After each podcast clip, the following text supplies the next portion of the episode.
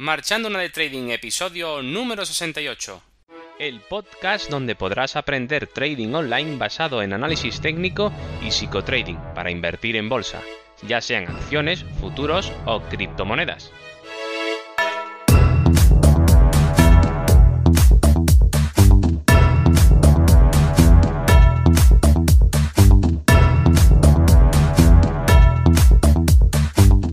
Muy buenas. Comenzamos el episodio número 68 de este podcast y hoy continuamos para reflexionar sobre si las criptomonedas son una buena inversión después de la caída tan brusca del precio a finales de primavera de 2022. Independientemente de que este podcast o este episodio lo estés escuchando eh, con posterioridad a, esta caída, no importa quédate porque vas a aprender mucho, eh, al menos a, a, ver el tal vez de otra forma de todo este mercado de las criptomonedas, ¿vale? Y te puede servir actualmente cuando oigas este podcast, este episodio, para tomar buenas decisiones. Pero como siempre digo, antes de empezar, como siempre, ya sabes dónde encontrarme en curso tradingonline.com, la web donde puedes encontrar los cursos de trading online, psicotrading y análisis técnico para crear tu propio sistema de trading a través de videotutoriales guiados a tiempo real y todo lo que necesitas para perder el miedo a hacer trading desde casa. Y sin más dilación, como siempre digo, ahora sí que sí empiezo, pero esta vez, eh, antes de empezar, eh, quiero pedir disculpas por este retraso de, publicación de, episodios de podcast.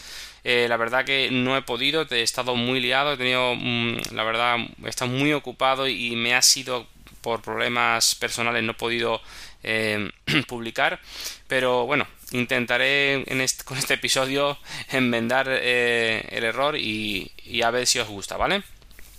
Y bueno, pues próximamente voy a intentar a ver si, si publico el episodio 69 lo antes posible, ¿vale? Para que sigamos con la cadencia que veníamos haciendo y que podáis disfrutar aquellos que que mm, bueno pues mm, os gusta lo que hago pues y, podáis informaros pues y tener la opinión que tengo yo pues al respecto de lo que lo que es el mercado vale bueno pues dicho estas disculpas comenzamos. Ahora sí que sí y empiezo. Bueno, pues todo esto de las criptomonedas pues viene a colación de que mm, eh, Alex, un alumno del, curso, pues me hizo llegar esta propuesta de, que hablar un poco sobre el tema de, las criptomonedas, de qué es lo que pienso, de lo que está pasando. Y bueno, pues voy a dar mi opinión, mi humilde opinión, que no tiene por qué ser la verdadera ni la ni, tengo que tener la verdad, porque en este mundo todos tenemos eh, eh, formas de informarnos, de, de, adquirir conocimiento, y yo tengo una parte o una parte parcial, valga redundancia, de de, la información. Entonces voy a dar, conforme a la información que yo poseo, que tengo, pues mi opinión, ¿vale? Esto, por favor, que no sirva de consejo ni de, ni de inversión, de especulación, ni nada, simplemente para que vosotros, pues bueno, tengáis una idea de lo que yo pienso y si es algo que no habíais pensado o no os habíais planteado, pues que tal vez os lo pues os haga reflexionar y os lo planteéis, ¿vale? Bueno, pues Primero que hay que saber qué son las criptomonedas, porque claro, si no sabemos lo que son las criptomonedas, poco podemos hacer.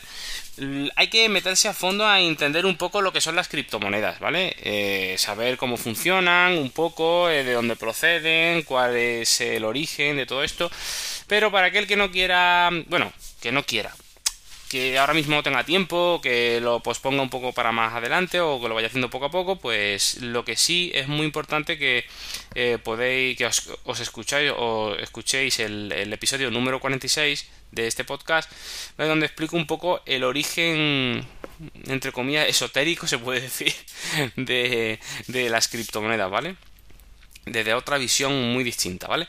Pero hablando de, del valor de las criptomonedas, eh, también hay que entender eh, muy bien qué es el Bitcoin, ¿vale? El Bitcoin hay que comprenderlo porque es la, madre del cordero y la principal, ¿vale? Que cuando el Bitcoin sube, pues prácticamente todas suben, cuando el Bitcoin cae, pues todas eh, caen. No todas, pero casi todas, ¿vale? Es, digamos que es donde está la madre del cordero. Y entenderéis un poco lo de lo de la madre del cordero cuando escuchéis el episodio 46 y bueno, escuchéis también este episodio. Eh, es una explicación un poco, ya digo, no es del todo ortodoxa, pero bueno, pero os puede servir de pequeña iniciación, ¿vale? Bueno, ¿qué es el valor? El valor de una criptomoneda eh, se basa en la tecnología que ofrece para resolver un problema concreto del mercado o la sociedad. Esto tenemos que tenerlo en cuenta, ¿vale? Por ejemplo, vamos a poner eh, dos ejemplos que van a ser el Ethereum y Bitcoin, ¿vale? Eh, que normalmente suelen ser la primera y segunda eh, criptomoneda en, lo que es el, ranking, ¿no? Al menos normalmente lo que hasta, hasta hoy día, ¿no? ¿Qué es Ethereum, no? Ethereum aparece para, mediante la tecnología blockchain, ¿vale? Algo que podéis buscar en internet, hoy hay mucha información. Em, mediante la tecnología blockchain mm, aparece para sustituir todo tipo de contratos entre seres humanos, desde la compraventa de un inmueble hasta para dar de alta en el registro civil a un recién nacido. La idea que tienen es de automatizarlo todo, legal y jurídicamente, para que cualquier transacción administrativa humana se haga automáticamente. Esto significa el fin de los funcionarios de ventanilla o de los notarios, por ejemplo. Si te planteas estas preguntas, ¿crees en esta tecnología, en esta automatización de los procesos humanos? ¿Crees que en un futuro funcionará todo así? ¿Crees que será Ethereum el que, consiga liderar este objetivo frente a sus competidores? Otras criptomonedas, otras cadenas de blockchain que intenten imitar o hacer lo mismo. Si tu respuesta ha sido que sí en todas, entonces creerás que es una oportunidad e inversión. Y entonces te aconsejo que, pues que parte de los huevos de tu cesta de huevos, pues lo ponga en esa cestita en esa, en esa cestita de, de Ethereum. ¿Que no crees en esto? ¿Que no crees que sea así? Pues no lo hagas, simplemente, no lo hagas. ¿Que no tienes ni idea, ni lo sabes, ni estás seguro? Pues no hagas nada, ¿vale? Como ejemplo segundo, el Bitcoin. Recordemos un poco qué es el Bitcoin. El Bitcoin aparece en el mercado como alternativa al dinero fiat. ¿Vale? Ya hubo otros intentos anteriores, pero Bitcoin es el que triunfa y el que se hace famoso. El dinero fiat es la técnica que se lleva usando en las políticas monetarias internacionales desde que en 1971 el presidente de Estados Unidos, Richard Nixon, quebró los acuerdos de Bretton Woods al eliminar la convertibilidad del dólar al oro. Vale, con ello, básicamente sometió la soberanía monetaria del mundo entero a sus políticas monetarias. Ya no estaba respaldado por oro, ahora estaba respaldado el dólar por nada, por la confianza de que Estados Unidos nunca va a quebrar y su moneda siempre se mantendrá fuerte. Entonces, ¿qué aporta el Bitcoin? Pues ser el sustituto del dinero duro, duro, el duro como puede ser el, el oro, cuando hablamos de dinero duro es el oro, por ejemplo. Además, es escaso y puede llegar a ser anónimo. Es escaso porque eh, mientras que con, con el dinero fiat se imprimen billetes, y ese es el gran problema que tenemos hoy en día con la inflación, que no paran de crear billetes, moneda, eh, algo que abunda mucho no tiene, no tiene valor. Lo que tiene valor es lo que no abunda, lo que es escaso. Y eso concretamente es lo que posee Bitcoin. Concretamente supuestamente son 21 millones de Bitcoin lo que se van a, poder eh, minar. Van a ver en el mercado en un futuro. ¿Vale? Entonces, sabemos que va a ser un bien escaso sí o sí. Entonces, si se convierte en una moneda de, curso legal, quien contenga un Bitcoin, 21 millones, recordad, que contenga un 21 millones, ¿cuántos millones somos de habitantes en el mundo? 7.000 y pico, 8.000, no sé cuánto vamos ya, ¿no? Bueno, pues estamos hablando de que el que tenga un Bitcoin va a ser multimillonario o millonario, ¿vale? Va a tener un gran valor. Eso es escaso. Por eso, eh, eh, a eso me refiero cuando es escaso. Mientras que el dinero dólar no. Se genera, se genera y cada vez más, ¿vale?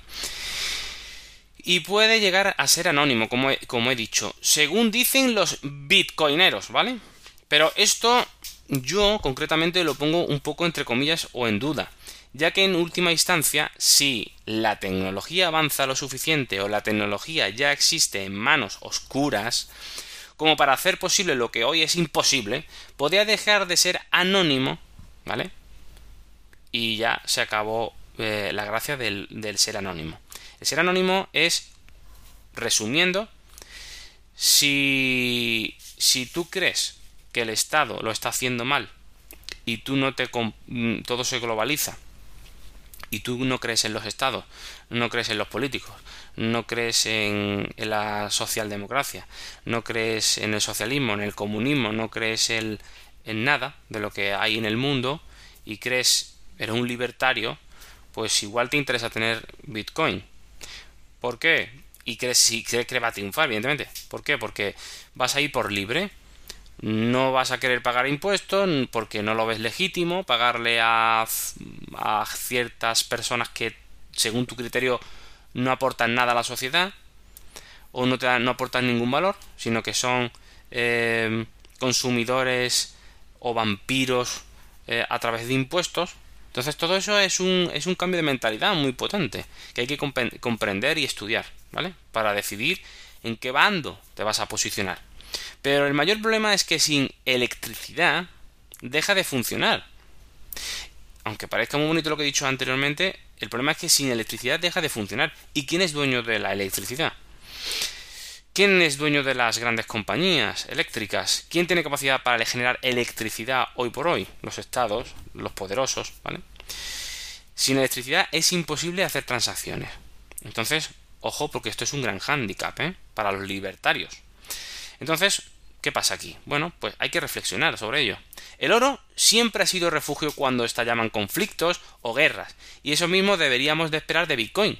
Y esto actualmente, con electricidad, perdón, con electricidad, para que un chino de electricidad, con electricidad, no está sucediendo. No está sucediendo. ¿Qué pasará cuando no haya electricidad? Pues problemas también, habrá bastantes problemas. Bien, entonces sigamos. Preguntémonos. Pero ¿y si en una hipotética guerra nos cortan el suministro eléctrico y caen todos los sistemas? ¿Cómo usamos nuestros Bitcoin para comprar un billete de viaje para salir huyendo del país en conflicto si somos muy cobardes? ¿O no creemos en la guerra o no creemos en, en la lucha? Por ejemplo. Pues todo eso hay que planteárselo. ¿Vale? Es que es, el corazón, es la realidad de lo que es lo que, lo que, eh, lo que plantea Bitcoin y las criptomonedas. Es eso. Una moneda que quiera sustituir a otra. Es eso. Por eso hay lo que las guerras que hay, por eso es eh, existe el mundo tal y como está, porque es una guerra de poder. Entonces, hablar de Bitcoin es hablar del mundo cripto en general. Lo que le pasa al Bitcoin, recordad, afecta a todas las demás actualmente. Yo no sé si en un futuro aparecerá otra cosa o algo que sea distinto, que la sustituya y entonces sea el líder. Pues, pero hoy por hoy no. Dicho, dicho esto, la pregunta que me hacían, ¿por qué baja tanto el Bitcoin? Bueno, pues aquí hay varias hipótesis que propongo y son hipótesis, ¿vale? Porque yo no puedo saberlo. Yo no puedo saberlo, no lo sé son creencias, opiniones, eh, un nivel de conocimiento eh, no, como diría eh, Platón, ¿no? por debajo, ¿vale? De, de, de, la, de la episteme, ¿no? Como dice, ¿no? Pero bueno, es una hipótesis para empezar a caminar en este, en este camino del conocimiento. Una hipótesis primera sería que el Bitcoin es un invento de la élite mundial para llevarnos al dinero digital para esclavizar al pueblo, así tal cual, así tan, tan, tan oscuro como lo comento, manteniendo el control total de su economía, decidiendo quién y cuánto dinero merece tener un individuo cualquiera, en base al cumplimiento de la ley y las normas, sean estas justas o no. En esta teoría se entenderían las bajadas y subidas del Bitcoin, siendo este mercado totalmente intervenido en la sombra, aunque con apariencia de ser el más libre y anónimo de los mercados que jamás haya existido, para conseguir unos objetivos muy claros, de adiestramiento y de implantación del dinero digital, muy poco a poco, tranquilo, hay tiempo. Planteando problemas y soluciones globalistas, donde los estados pierden poder en apariencia aunque pueden estar preparando la mayor estafa jamás conocida en la sombra, implantando el dinero digital intervenido. El sueño de cualquier neoconsocialista comunista, un término que ha acuñado entre comillas, y un hecho que refuerza esta posible teoría es que cuando peor se supone que está toda la economía mundial, después de una supuesta pandemia, de una guerra con Ucrania y Rusia, el enfrentamiento entre la OTAN y los BRIC, el refugio que debería ser Bitcoin no lo está siendo. ¿Por qué no sube el precio? La gente no compra más Bitcoin, sino que por el contrario está vendiendo y por eso baja. Y hay que preguntarse, pero ¿y si realmente está intervenido el Bitcoin y los grandes tenedores son los que manipulan el precio para que no suba y sí que baje, si fuera esto último y no lo primero, de igual forma, el resultado es que baja y por tanto no es refugio de nada, es simplemente un activo más como puede ser acciones de Apple y nada más. ¿Vale?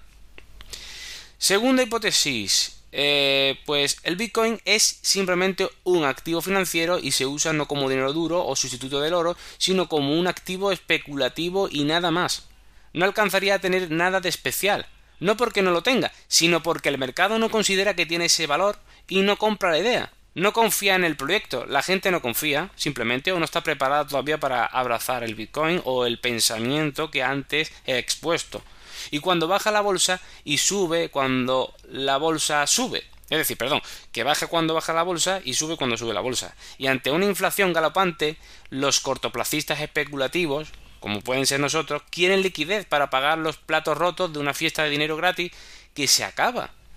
Por la inflación, inflación, los dineros, los precios suben, suben. Oye, mira, mm, yo voy a sacar dinero porque me hace falta, porque todos los meses mm, me falta más, me falta dinero para comprar cosas que quiero, que necesito. Pues puede ser, ¿vale?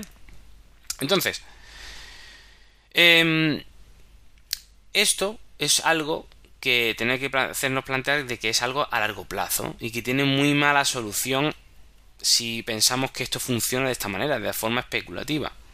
El mercado estará pues balanceándose entre el dinero fiat y el Bitcoin hasta que se vaya convenciendo a la gente de que no hay alternativa y adopte Bitcoin o lo abandone definitivamente. Esta es la segunda hipótesis. Una hipótesis tercera sería que el Bitcoin es el futuro pero los grandes tenedores pueden intervenir el mercado en su beneficio. Por ejemplo, si Elon Musk dice que el Bitcoin es una mierda, inmediatamente baja y a lo mejor no piensa eso, pero lo dice para luego cuando baje comprar barato y a continuación decir que se lo ha pensado mejor y que, que le ha convencido que es el futuro y que va a invertir en ello y entonces sube. De repente lo que había comprado vale mucho más. Si esto es así, también se entendería estas bajadas. Para eso se usa la técnica de la opinión contraria, que es que compres cuando todo el mundo está vendiendo y vende cuando todo el mundo esté comprando.